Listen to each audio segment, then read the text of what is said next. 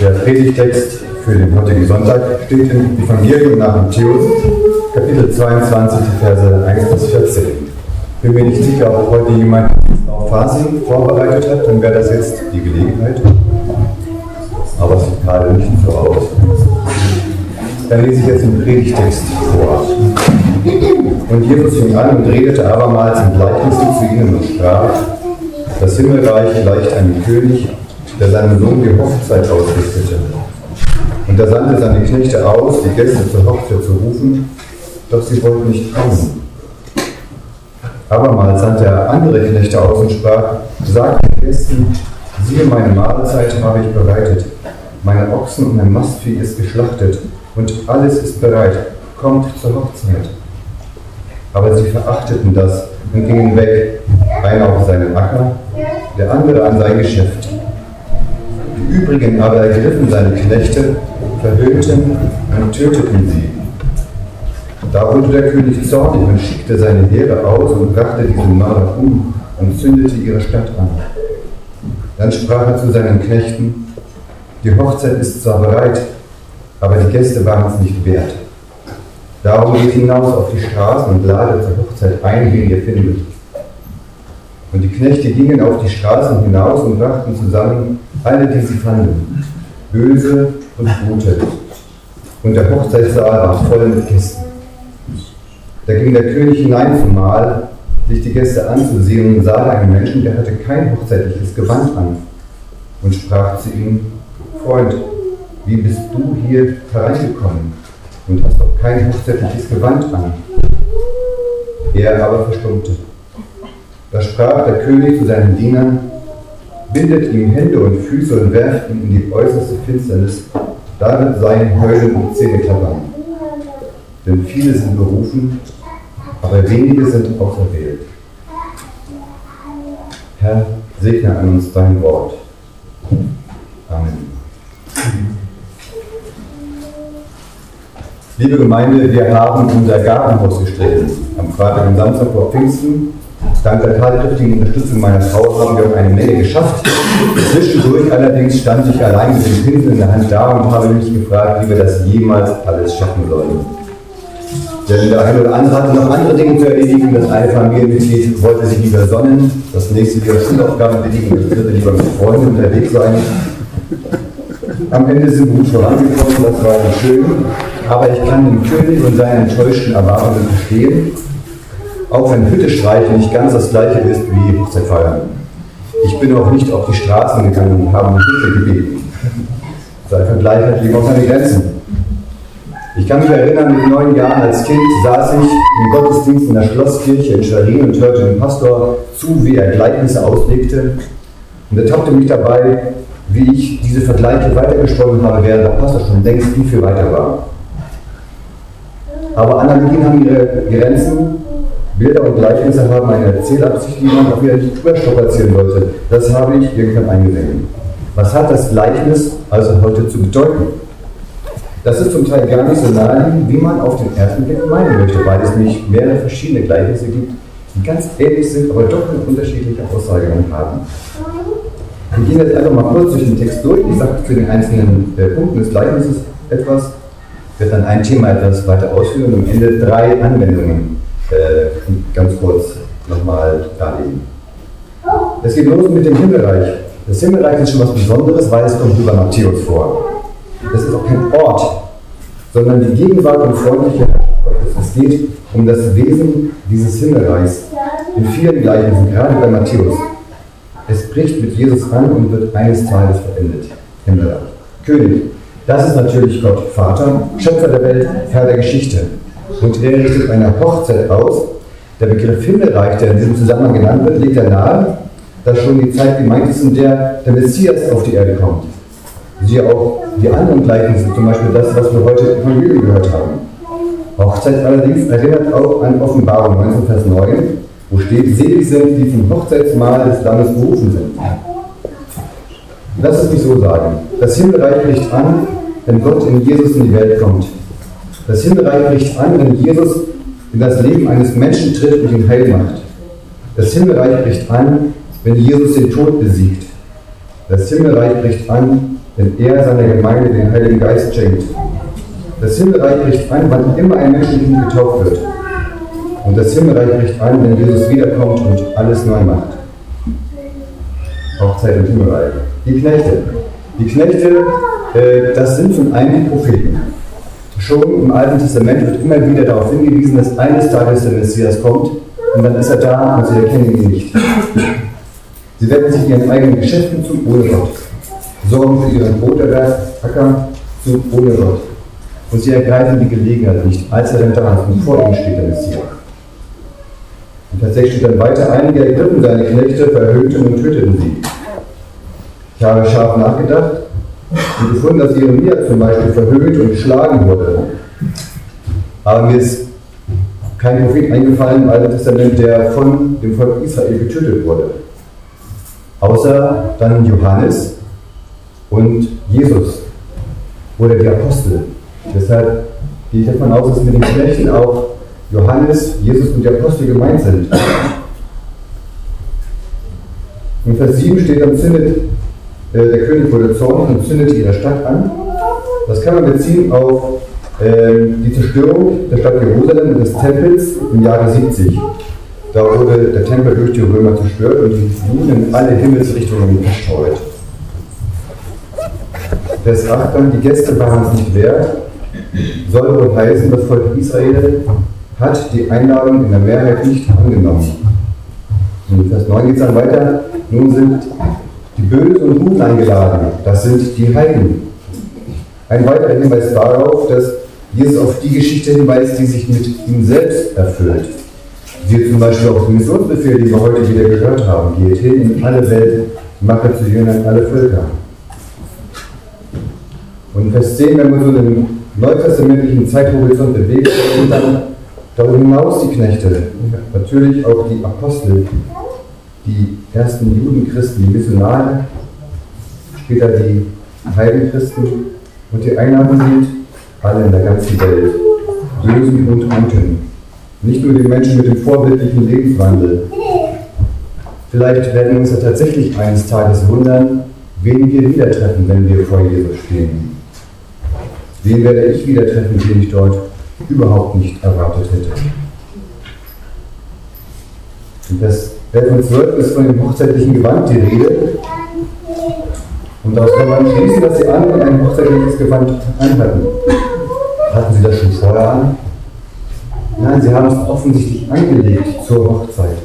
Alle sind eingeladen, alle dürfen kommen, aber sie müssen etwas zurücklassen, ihre alten Kleider, an der Taufe feiern wir das jedes Mal. Vers 13, die Rede von den Händen und Füßen, die gebunden werden. Er wird hinausgeworfen, ohne Chance zurückzukehren in die Finsternis vor die Tore, wo nachts die wilden Tiere unterwegs sind. Das ist Angst, das ist Hölle, der Angst ausgeliefert sein, ohne Gott. Und der Text endet mit den Versen, viele sind berufen, in Worten, viele sind berufen, aber wenige sind auserwählt. Das ist sicherlich eine Warnung vor Überheblichkeit. Hat keine grundsätzlich unterschiedliche Bedeutung von berufen und auserwählt, eher wie ich habe viele Gäste zur Hochzeit eingeladen und wenige sind der Einladung gefolgt. Meine Erfahrung sagt ja, wenn man zur Hochzeit Gäste einlädt, 30% sagen ab, geht auch für viele andere Veranstaltungen, weil ich bei unseren Abteilungsausflug war das genauso. Ob das hier genauso ist, das ist natürlich äh, sicher nicht sagen. Ich möchte mich gerne ein Thema zu wenden, das mich jetzt seit einiger Zeit beschäftigt und ich möglichst weiß warum. Das ist die Frage, gibt es Antisemitismus in der Bibel? Um es schon einmal vorwegzunehmen, äh, meine Antwort heißt nein.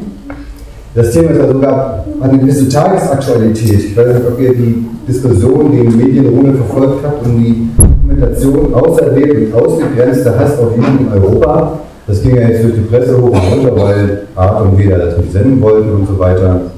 Ich habe mir gestern den Beitrag nochmal angesehen. Man kann ja schon über den Begriff schreiben. Meint man nur Antisemitismus oder nur Antijudaismus oder Judenhass. Aber Fakt ist, dass der Antisemitismus sich speist auch aus der Auslegungsgeschichte von Texten wie dem heutigen. Die Kern ist die Argumentation, die folgt. Israel hat den Messias verworfen und hingerichtet. Israel hat seine Erwählung verwirkt. Die Erwählung des Gottesvolkes ist vollständig und ausschließlich auf die christliche Gemeinde übergangen. Die Messias-Mörder sind verworfen. Also Israel die Erwählung abzusprechen, ist an sich noch kein Antisemitismus. Das ist nur eine theologische Position, die ich nicht teile. Aber diese Auslegungsgeschichte hat doch dazu beigetragen, äh, die Juden in der Geschichte zu stigmatisieren.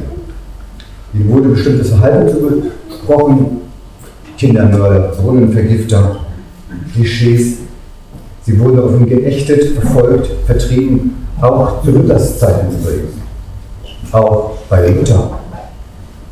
Er sagt zum Beispiel in einer seiner späten Schriften, was sollen die Christen nun mit diesem verworfenen, verdammten Volk der Juden tun? Ich will meinen treuen Rat geben. Erstlich, dass man ihre Synagogen und Schulen mit Feuer anstecke und was nicht verbrennen will, mit Erde überhäufe und zuschütte, da sie, uns, da sie unter uns sind und wir ihre Lügen, Flüche und Lästerungen kennen. Was sollen wir nun mit diesem Luther tun? Ich will meinen Rat geben. Wir müssen uns selber denken und an der Heiligen Schrift prüfen und mit unserem gesunden Menschenverstand, was wir hören. Eigentlich eigentlich ist es gut, dass hier so deutlich an kaum einer anderen Stelle klar wird, dass auch Luther irren kann und sich in Wortwahl und Inhalt vergreift. Es wäre sogar schlecht, wenn Luther sich nie geirrt hätte. Dann wäre er ja gottgleich, unfehlbar. Aber ich meine, wir müssen immer, immer die Aussagen gerade von schillernden Persönlichkeiten prüfen und nicht einfach unreflektiert übernehmen. Und so diese Lichtgestalten, um mal einige zu nennen, sehe ich neben Luther auch Personen wie C.S. Lewis, den ich sehr, sehr schätze. Adrian Plass, meine ganz persönliche Lichtgestalt, wer ihn nicht kennt, ich kann da gerne äh, mehr empfehlen. Oder auch Ernst, Ernst Moritz Arndt. All diesen berühmten Persönlichkeiten sollten wir wohlwollend, aber kritisch zuhören. Wohlwollend im Bemühen zu verstehen, was sie tatsächlich gemeint haben, kritisch im Bemühen zu hinterfragen, ob es denn auch richtig ist. Nur weil sie mal irren, heißt das ja im Umkehrschluss nicht, dass sie immer irren und alles, was sie gesagt haben, zu verwerfen ist. Zu Luther ist noch zu sagen, dass er 20 Jahre vorher viel freundlicher über die Juden sagte. Dort schreibt er noch, wenn die Apostel, die auch Juden waren, so mit uns Heiden umgegangen wären, wie wir Heiden mit den Juden, wäre nicht ein Christ unter den Heiden geworden. Aber da sie mit uns Heiden so brüderlich umgegangen sind, sollten auch wir brüderlich mit den Juden handeln damit wir einige bekehren würden. Ich wünschte, er wäre dabei geblieben. Was diesen Wandel bewirkt hat, das weiß ich nicht genau. Zum einen war schon immer schlecht auf Kaufleute und Handelsgesellschaften zu sprechen, zu denen wahrscheinlich auch damals schon viele Juden gehören, Leute, die beliebig Preise machen können und Kredite geben, sie zu unverschämt viel Reichtum kommen und andere in Not bringen. Vielleicht waren es auch enttäuschte Erwartungen, vielleicht eine Hoffnung auf Erweckung unter den Juden, ganz konkrete persönliche Erlebnisse, von denen ich nichts weiß. Aber Fazit ist, es gibt durchaus einen Antijudaismus in der Auslegungsgeschichte des Neuen Testaments. Der zweite, das muss man so festhalten. Die zweite Frage ist, dann gibt es einen Antijudaismus der frühen Kirche und der Autoren der Evangelien? Das wäre mal eine ganz neue Klasse. Und auch da möchte ich sagen, nein, das gibt es nicht. Wenn, dann haben wir hier mit innerjüdischen Konflikten zu tun. Matthäus war sehr wahrscheinlich Jude.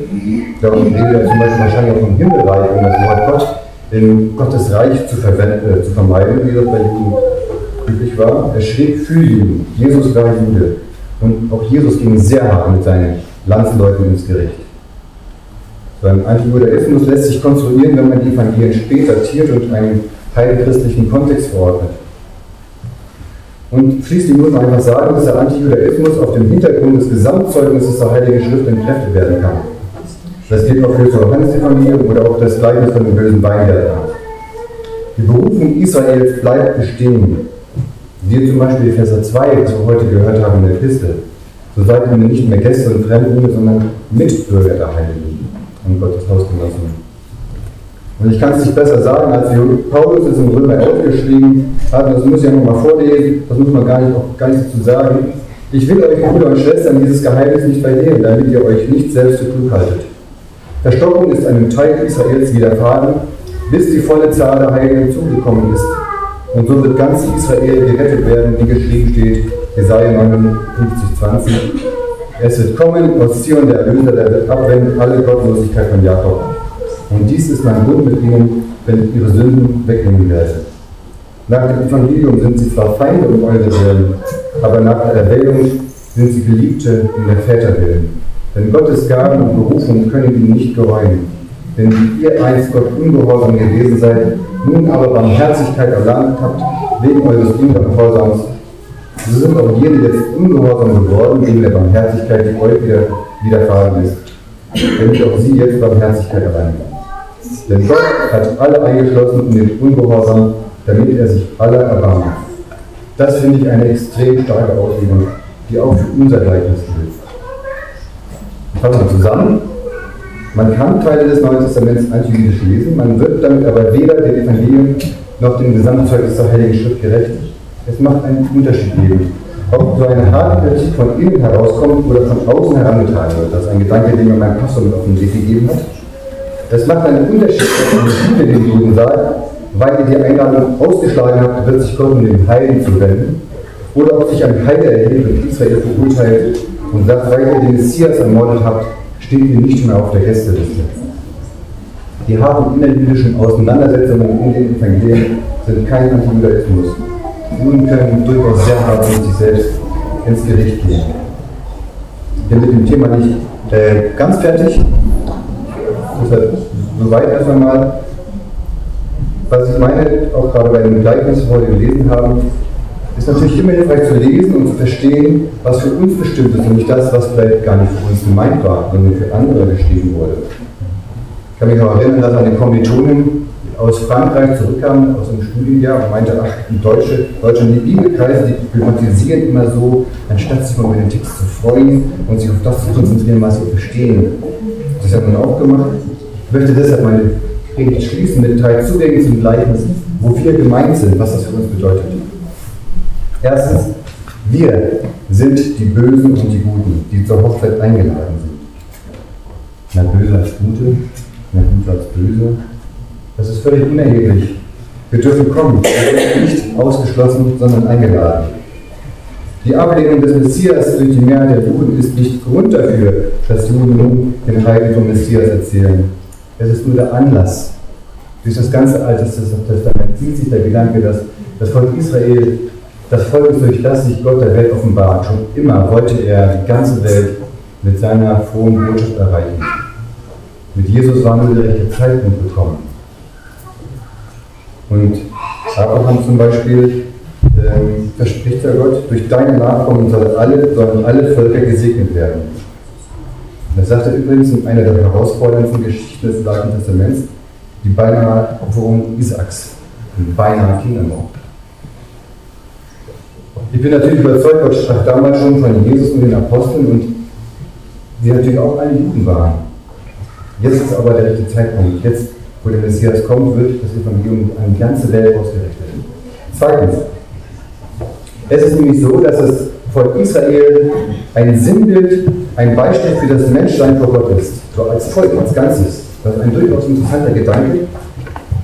Die Geschichte des Volkes, Gottes mit seinem Volk, ist wie eine Schablone, die auf unser Leben passt. C.S. Lewis würde sagen, da wird ein großer Mythos erzählt, im Sinne, das ist ein, ein Motiv, was wir immer wieder finden, auch in unserem eigenen Leben. Wie die Befreiung aus der Gefangenschaft, die Taufe durch das Rote Meer hindurch, die Wanderung durch die Wüste mit Murren und Gottesbegegnung, der Einzug in das gelobte Land. Am Beispiel des Volkes Israel wird eine Geschichte erzählt, die ganz im Leben sich jedes Menschen sich wiederholt besprechen wir auch davon, dass unsere Schuld Jesus ans Kreuz gebracht hat. Wir sind nicht besser als die Juden, die damals schrien, kreuzige ihn. Unsere Schuld schreit noch heute, kreuzige ihn. Er ist für uns gestorben. Bei jedem Abendmahl erinnern wir uns daran. Wir sind nicht besser und haben keinen Grund, überheblich zu sein. Und drittens und letztens, wir sind heute die Knechte, die aufgefordert sind, weitere Gäste zur Hochzeit einzuladen. Ich weiß nicht, ob ihr die Erfahrung kennt, dass die Menschen, die uns am meisten am Herzen liegen, Herzen überhaupt gar nicht offen sind für das Evangelium. Wenn wir uns fragen, wen würden wir gern hier bei uns in der Johanneskirche sehen? Aber sie kommen nicht. Arbeitskollegen, Nachbarn, Freunde, Verwandte. Ist das dann nicht auch Anlass, darüber nachzudenken, diejenigen einzuladen, die offen sind und die sich über eine Einladung freuen würden? Nicht, dass wir die anderen ausschließen wollen, aber das Evangelium ist ja auch nicht nur für unsere engsten Freunde da. Wo sind die offenen Türen, durch die wir gehen sollten? Des Gleichnis ist ein Grund für die unglaubliche Offenheit der christlichen Gemeinde für, neuen, für neue Menschen, für völlig Unbekannte in der Gemeinde. Und ich meine, das ist ein Grund, warum wir mit der Glück im Topfwoche auch nach Schönwalde gehen. Lass uns doch schauen, wer sich einladen lässt und wo es offene Türen gibt. Darum geht es doch auch in unserem Wochenspruch. Kommt her zu mir alle, die ihr mühselig und beladen seid. Ich will euch erquicken. Lasst uns das tun und diese Einladung aussprechen. Bin ich gespannt, bin gespannt, was da rauskommt. Und der Friede Gottes, welcher höher ist als alle Vernunft, bewahre eure Herzen und Sinne in Christus Jesus, unseren Herrn.